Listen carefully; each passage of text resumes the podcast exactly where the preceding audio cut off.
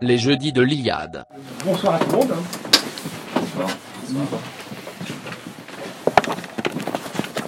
J'allais dire euh, inutile de présenter euh, Édouard Chanot, mais enfin certains d'entre vous le connaissent peut-être pas.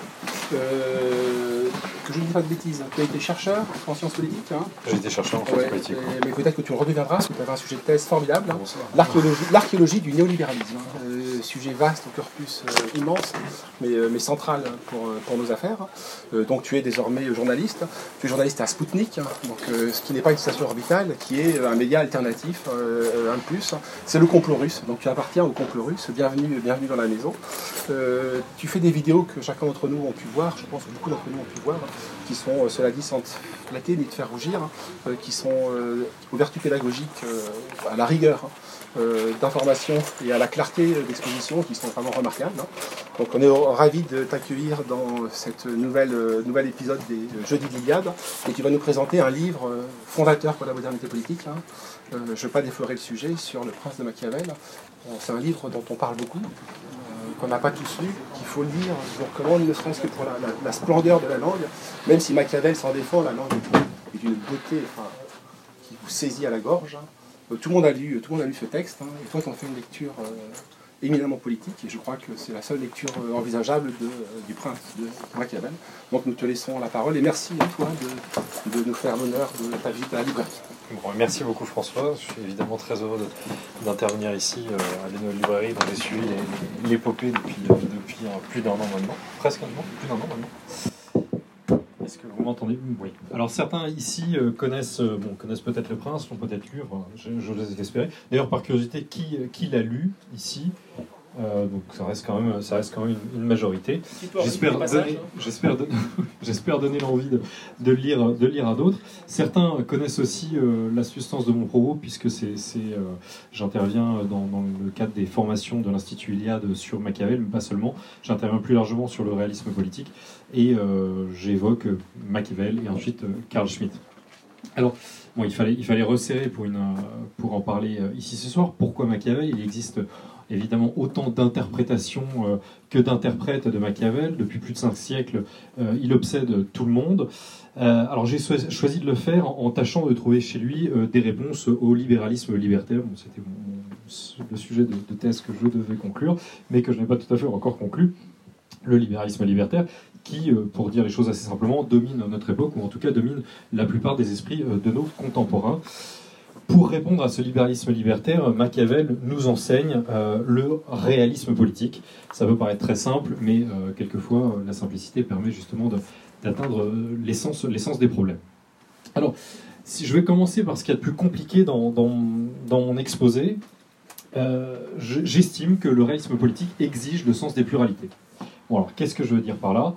C'est que confondant puis soumettant euh, le politique à la morale, à la théologie, au droit, à l'économie ou encore à l'esthétique, nous, nous euh, les, Occidentaux, les Européens, avons petit à petit euh, défiguré la cité tout en croyant l'enrichir, en lui donnant de nouvelles dimensions. En réalité, le politique s'en est trouvé petit à petit, disons depuis encore une fois depuis cinq siècles, s'en est trouvé désarmé, contraint d'appliquer des concepts au mépris euh, des circonstances et des nécessités. J'insiste sur le, concept de nécessité puisque c'est quelque chose qui, qui, euh, traverse euh, l'œuvre de Machiavel. Le sens des pluralités, donc, tend quant à lui vers la reconnaissance des différents domaines de l'existence. Il en reconnaît chaque essence, il en reconnaît les moyens et les fins propres. Ainsi, le réalisme politique rompt-il avec l'obsession d'une solution unique, qu'elle soit théologique, encore une fois, juridique, euh, etc. Euh, donc l'obsession d'une solution unique qui s'appliquerait à absolument toutes les circonstances euh, de l'existence et qui est en fait synonyme de, de vision aussi étroite qu'unilatérale des choses humaines. Alors, le politique, quant à lui, est évidemment l'un de ces innombrables domaines, enfin, innombrables non, mais l'un de ces domaines, mais, mais il est quand même central, puisque tout simplement il est le koinon, le commun. La philosophie moderne, les philosophes modernes pourront disserter autant qu'ils le veulent euh, sur l'individu pré-politique, euh, le bon sauvage à l'état de nature. Bon, il n'en reste pas moins que l'homme est le zone politikon, euh, l'animal politique. Notre nature et culture, elle est de vivre en communauté, survivre plutôt, devrait-on dire, d'ailleurs, si l'on si en croit Machiavel. Donc l'érosion du politique, petit à petit, depuis cinq siècles, est due à de nombreuses vagues, mais sans doute la plus puissante fut-elle la modernité libérale. Alors John Locke, le britannique bien sûr, entendait bâtir une société individualiste sur ce qu'il écrit Life, Liberty and Property, la vie, la propre liberté et la propriété, avant que Thomas Jefferson, l'américain, euh, ne réoriente cette intention dans la Déclaration d'indépendance américaine de 1776 en écrivant Life, Liberty and the Pursuit of Happiness et la poursuite du bonheur. Euh, encore une fois, dans la Déclaration d'indépendance américaine de 1776. Donc par cette injonction morale, euh, Jefferson, père fondateur, fit entrer de plein pied la théorie morale libérale dans la pratique politique, la corrompant au passage. Donc la poursuite du bonheur, qui est un écho maladroit enfin, Jefferson connaissait très bien les, classiques, mais euh, ça reste un écho très maladroit euh, américain de le démonisme classique, le démonisme classique étant la poursuite du bonheur par la pratique des vertus et non plus la poursuite du bonheur comme une injonction euh, individualiste comme cela a été compris au moins depuis cette déclaration d'indépendance. Donc Jefferson et la déclaration d'indépendance ont ouvert de nouvelles perspectives libertaires devrais-je dire, euh, au, monde anglo-saxon. Donc, depuis, l'Amérique a rejeté le vieux monde, elle est devenue une république commerciale, produite d'une culture particulière pardon, euh, anglo-saxonne, tout en se prétendant euh, universelle et devenant ou projetant le libéralisme en, faisant de l'Amérique le terrain d'essai du libéralisme avant de l'exporter à la planète entière. Donc, Ensuite, petit à petit, le XXe siècle a vu euh, le grand affrontement euh, de la modernité tardive et le libéralisme a donc pu euh, dominer les esprits sans partage une fois après avoir vaincu le fascisme et le socialisme, tout en achetant au passage la pulsion libertaire. La fais bref parce qu'il faut quand même aborder Machiavel, mais désormais la société est liquide, pour dire les choses comme Zygmunt Bauman, et la société suit l'incessante fluctuation des désirs.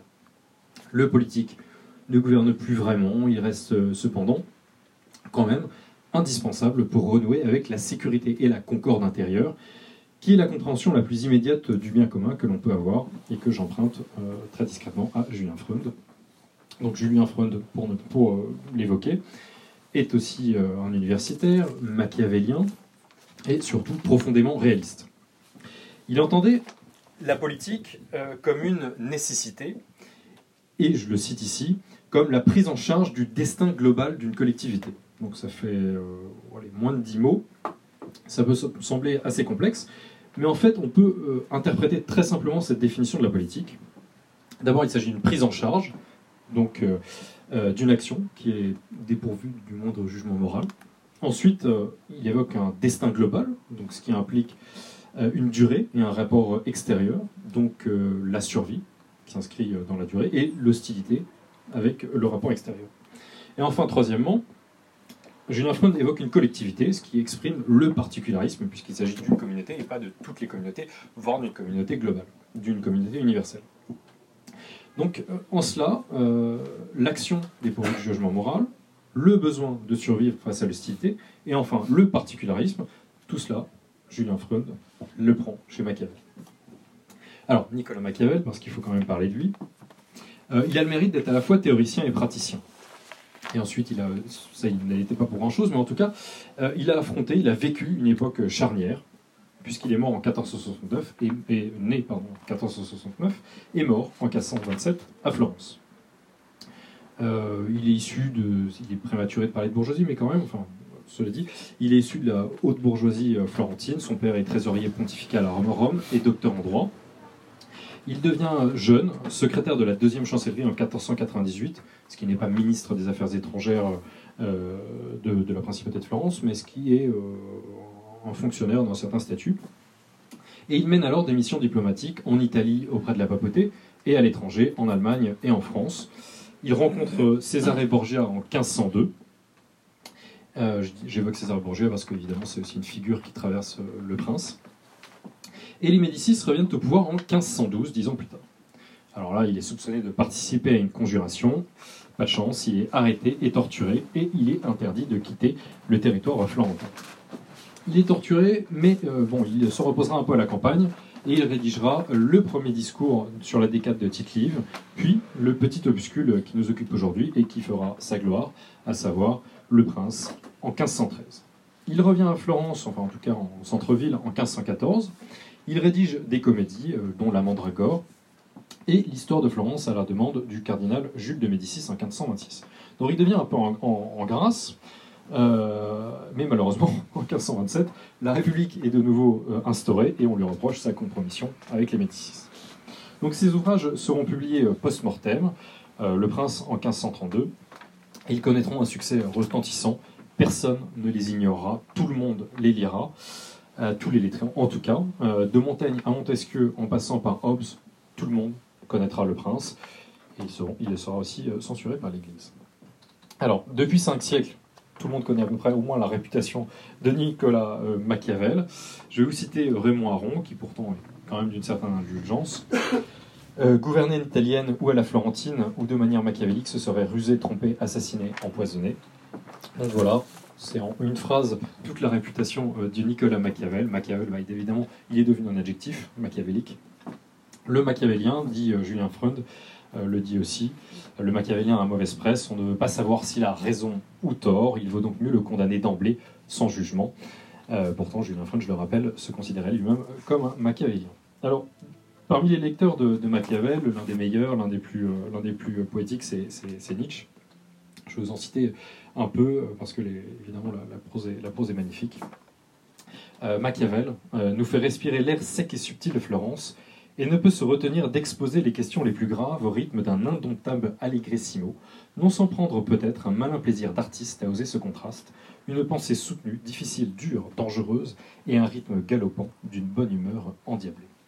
Et aussi, euh, par ailleurs, alors cette fois c'est dans, euh, euh, des fragments posthumes de Nietzsche, Machiavel appartient à cette dernière grande moisson que l'Europe aurait engrangée, la Renaissance, le machiavélisme pur, sans mélange, cru, vert, dans toute sa force, dans toute son âpreté, et surhumain, divin, transcendant, il n'est jamais atteint par l'homme, tout juste affleuré. Alors Nietzsche a perçu euh, la puissance créatrice du Florentin, Euh, il faut bien quand même l'admettre, Euh, même si certains d'ici, je pense en faire partie, peuvent considérer ou regretter les principes de la modernité, il faut quand même admettre que Nicolas Machiavel a fait naître, ou en tout cas a contribué décisivement à la naissance de l'Europe moderne, qui est née, bien entendu, plus largement dans l'Italie Renaissance, dans l'Italie, de la Renaissance, de. Machiavel, c'est comme on le représente sur la plupart des couvertures des bouquins. Machiavel, c'est un, un petit sourire euh, narquois euh, qui, semble, qui semble taquiner déjà le lecteur. Euh, sous son sourire, c'est un, un véritable coup de tonnerre. Il brise, ça il faut bien le comprendre, il brise consciemment toute la philosophie politique depuis Socrate. Depuis Socrate, pas avant. Euh, en toute conscience, il jette donc les bases de la modernité. Donc si vous avez lu ou vaguement parcouru, ne serait-ce vaguement, euh, Le Prince, vous vous rappelez sans doute que Machiavel appartient à l'humanisme plus largement, qui défiait euh, quasiment les, auteurs classiques. Il contribue décisivement au, retour de l'Antiquité dans la culture occidentale euh, à cette époque, ce qui a évidemment été euh, l'un des, grands piliers euh, de, la Renaissance. Et c'est pour, je pense que la lettre qu'il écrit en 1513, en mai 1513, à son ami Francesco Vettori, est merveilleuse et, condense justement toute cette, toute, toute- cette intention machiavélienne. Donc il l'écrit en 1513, hein, au printemps. Il rapporte son existence d'exilé à la campagne euh, et il annonce euh, l'écriture du prince. Je me permets de vous la lire, c'est un peu long, mais c'est quand même un, un- un plus grand monument de, la pensée politique euh, européenne. Le soir venu, je retourne chez moi et j'entre dans mon cabinet. Je me dépouille sur la porte de ces habits de paysan couverts de poussière et de boue. Je me revais d'habits de cour ou de mon costume et, habillé décemment, je pénètre dans le sanctuaire antique des grands hommes de l'Antiquité. Je, euh, reçu par eux avec bonté et bienveillance, je me repais de cette nourriture qui seule est faite pour moi et pour laquelle je suis né. Je ne crains pas de m'entretenir avec eux et de leur demander compte de leurs actions. Ils me répondent avec bonté, et pendant quatre heures j'échappe à tout ennui, j'oublie tous mes chagrins, je ne crains plus la pauvreté, et la mort ne saurait m'épouvanter. Je me transporte en eux tout entier. Et comme euh, le, euh, Dante l'a dit, il n'y a point de science si l'on ne retient ce qu'on a entendu. J'ai noté tout ce qui, dans leur conversation, m'a paru de quelque importance. J'en ai composé un opuscule, De Principatibus, dans lequel j'aborde autant que je puis toutes les profondeurs de mon sujet, recherchant quelle est l'essence des principautés, de combien de sortes il en existe, comment on les acquiert, comment on les maintient, et pourquoi on les perd. Et si mes rêveries vous ont plu quelquefois, celle-ci ne doit pas vous être désagréable, elle doit surtout convenir à un prince, et spécialement à un prince nouveau. Alors je me permets, j'ai quand même beaucoup parlé, je me permets de, vous poser la question. À la base, cette intervention était faite pour, pour euh, pousser le public à, à l'intervention. Euh, qu'est-ce que vous avez retenu principalement de l'intention de Machiavel dans ce que je viens de vous lire, même si c'est difficile puisque vous ne l'avez pas sous les yeux? Il, y a, particulièrement une phrase qui, permet justement de, saisir l'ampleur de son, de son ambition, qui est si c'est pas pour rien qu'il y a peut-être cinq livres de philosophie politique euh, depuis 25 siècles, et euh, le, prince, le prince fait partie de cela. il parle de l'essence des principautés, donc tout de suite il veut aller au fondement des choses, ou vraiment saisir ce qu'il y a de plus, de, plus, de plus primal dans le politique. Machiavel évoque l'essence des principautés, ce qui est quasiment synonyme pour lui de l'essence, du politique, puisque je n'évoque pas les, discours sur la première décade, du titre livre, mais la philosophie machiavélienne ne, change pas fondamentalement entre l'un et l'autre. Le maître change, mais le, discours reste le même. Euh, les critiques conservateurs de Machiavel, c'est un point très intéressant parce que j'ai longtemps été euh, élève de, l'un d'entre eux, donc, euh, donc j'ai longtemps cru, à cette lecture de Machiavel. Je pense par exemple à Léo Strauss, je pas été son élève, ou à Pierre Manon. Donc les critiques conservateurs de Machiavel pensent aujourd'hui que le Florentin a rompu avec les anciens et a instauré euh, la modernité. Je peux euh, vous faire croire que, c'était le cas, puisque j'ai évoqué qu'il rompt tout depuis la philosophie socratique. Alors, oui et non. Oui, il a rompu avec les anciens philosophes. Non, il n'a pas rompu avec le classicisme. Il rompt avec une théorie, il ne rompt pas avec une pratique. C'est à peu près clair ce que je dis. Euh, en d'autres termes, il rompt avec la théorie classique des anciens, à savoir la tradition principalement platonicienne, car il voulait renouer avec la pratique politique des anciens. Euh, il n'en mentionne pas les sophistes, euh, mais il est clairement l'un de leurs héritiers, me semble-t-il. Et ce qui m'amène à une première, une première remarque euh, d'ordre plus général et, aussi importante, c'est que il est fondamental, Machiavel est fondamental dans une tradition qui est, disons, peut-être de manière facile, mais c'est le cas, d'une tradition réaliste par une position à une tradition idéaliste. Et cette tradition idéaliste étant des sophistes, euh, peut-être jusqu'à Carl Schmitt et à quelques autres après, mais en tout cas jusqu'à Carl Schmitt, et qui passe euh, par Machiavel. Pour comprendre le contraste entre l'idéalisme et le réalisme politique, euh, je n'ai rien trouvé de mieux que de convoquer Erasme. Erasme qui est, un, contemporain de Machiavel et qui a écrit L'éducation du prince chrétien. Donc Erasme est né en 1467 et mort en 1537, ce qui est quasiment la même chose que Machiavel. Mais Erasme, il n'a pas, pas, été torturé, enfin, en tout cas à ma connaissance, et il avait vraiment pignon sur rue. Euh, puisque son ouvrage était destiné au jeune Charles Quint. Et, et cet ouvrage est, est nuancé. Je ne sais pas si, si vous l'avez ici, c'est assez difficile de le trouver en général. Mais, euh, ça, reste un très beau livre. Je me souviens que Zemmour l'avait chroniqué il y a trois ans dans, le Figaro quand il était réédité aux, Belles Lettres. Euh, donc l'éducation du prince chrétien d'Erasme nous renseigne sur le climat de la Renaissance au sortir donc du Moyen Âge en Italie. Je me permets de vous le citer, il y a plein de citations fantastiques dans, ce bouquin qui est, vraiment magnifique, mais comme ça, euh, deux, trois citations, ça vous permettra de, ça vous permettra de saisir un peu l'esprit d'Erasme. Euh, donc ce, dont il faut avant tout que le prince se pénètre, ce sont les enseignements du Christ. La majorité des gens est menée par des opinions fausses, exactement comme les prisonniers de la caverne chez Platon contemplent des ombres vaines en les prenant pour choses vraies. Et de conclure, un peu plus loin, le propre du chrétien est de se détourner résolument de toute vilainie. Alors la question que, je pose d'habitude, c'est euh, euh, ce livre est, empreint de rectitude morale, c'est très beau d'ailleurs, c'est vraiment un traité de vertu, euh, mais ce magnifique traité est-il pour autant politique? Et là, instinctivement, en général, il suffit de lire quelques pages pour s'en rendre compte, instinctivement, on répond non, catégoriquement. Non, ce, traité ne peut pas, n'est pas politique.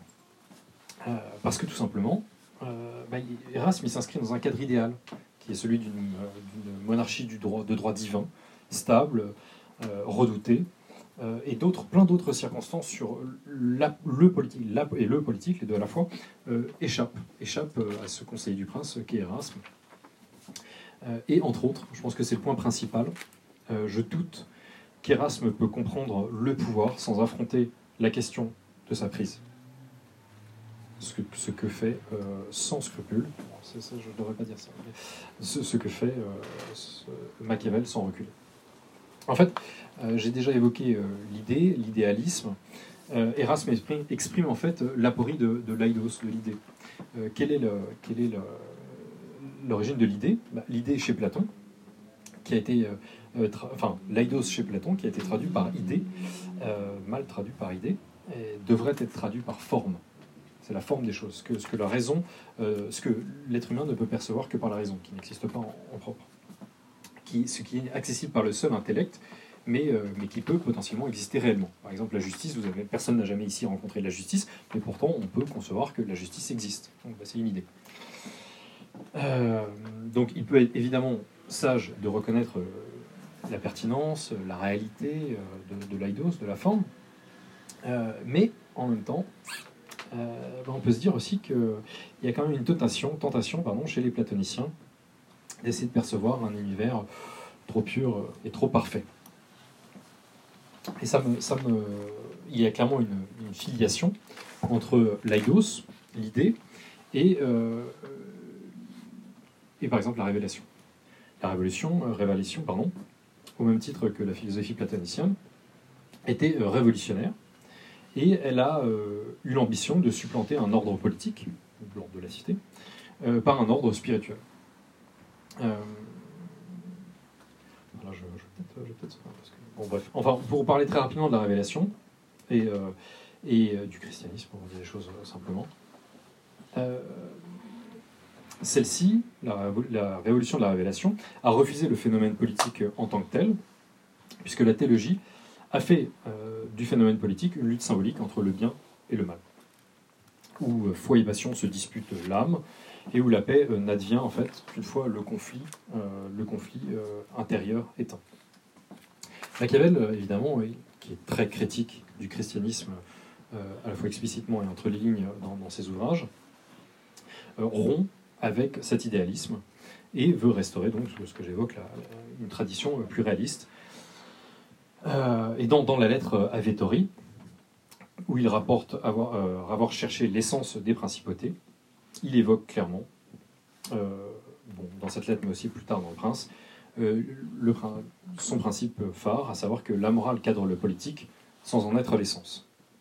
La morale cadre le politique, mais elle n'est pas l'essence du politique. J'ai une citation euh, qui est extraite du Prince, qui est explicite à ce propos-là. Aussi faut-il que le prince ait un esprit disposé à tourner selon que les vents de la fortune lui commandent, ne pas s'écarter du bien s'il le peut, mais savoir entrer dans le mal s'il le faut. Alors quand on lit ça, on se dit, ben voilà, c'est, Machiavel, c'est le machiavélisme, c'est ça, c'est, le cœur du machiavélisme, Euh, ne pas s'écarter du bien s'il le peut, mais il faut savoir entrer dans le mal s'il le faut, Bah, voilà, c'est ça. C'est Nicolas Machiavel, la fin justifie les moyens, comble, comble évidemment de, de l'immoralisme, mais comble surtout de l'incompréhension. Parce que s'il ne fallait comprendre, retenir qu'une seule chose de Machiavel, c'est pas tout à fait ça, c'est autre chose.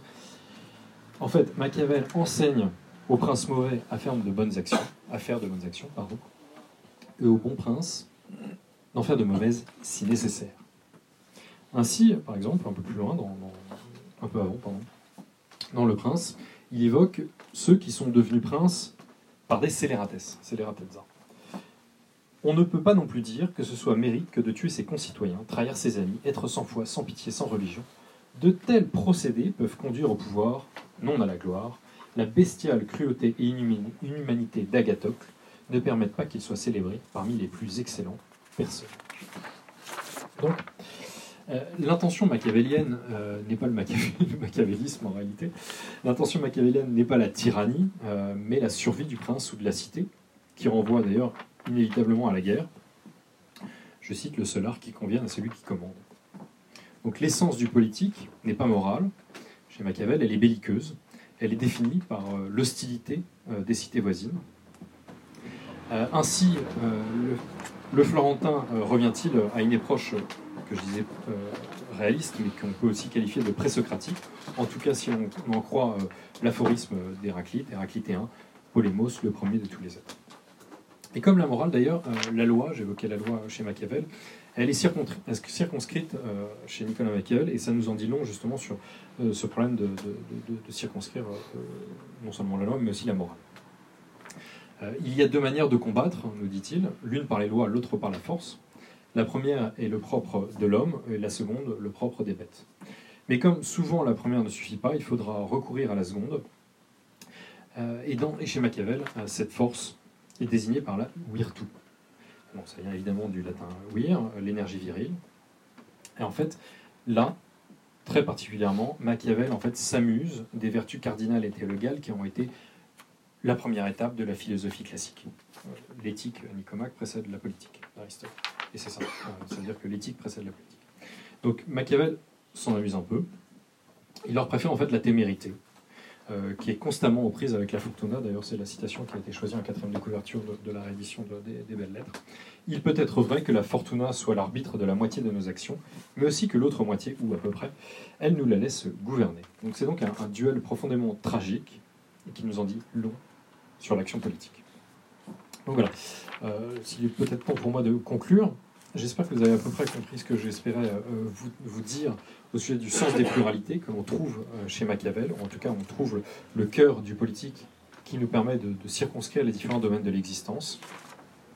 Euh, le, le- sens des pluralités, en fait, c'est qu'on perçoit le monde comme un plurivers, non pas comme un univers. Et si je voulais faire une analogie avec le monde actuel, on se rend compte que l'idéologie, même si ce n'est pas un dogme, euh, libéral-libertaire, euh, conduit à un monde unipolaire, et que cette idéologie est impolitique puisque l'humanité ne peut pas avoir d'ennemis, alors que Machiavel, puis ensuite Carl Schmitt, etc., vont élaborer cette figure de l'ennemi. Donc un, dernier mot, un dernier mot pour conclure. Je pourrais conclure en disant qu'un de mes professeurs me disait, je crois que c'était la meilleure, la meilleure approche de Machiavel, qu'on ne peut pas comprendre Machiavel. Euh, François évoquait le, le style qui en effet est magnifique, moi je dirais l'humour. Euh, mon professeur me disait, on ne peut pas comprendre Machiavel si on ne rit pas à chaque page. Ce qui est vrai? Euh, il écrivait euh, par ailleurs, évidemment, qu'il y a une profonde tragédie, mais il, affronte la tragédie avec son, humour, enfin le sourire qu'on lui connaît tous. Euh, il écrivait alors que l'Italie était en proie aux dissensions internes, soumise aux, incursions étrangères, françaises accessoirement. Il écrivait en fait dans une situation de survie. C'est aussi en cela que, ses conseils, sa lecture sont profondément actuels. Il pense à partir d'une situation tragique et nous sommes, bah, nous autres, dans une situation quasiment analogue. Voilà, si, si, si c'était en guise de conclusion, profitez-en pour lire Le Prince de Machiavel. Merci beaucoup.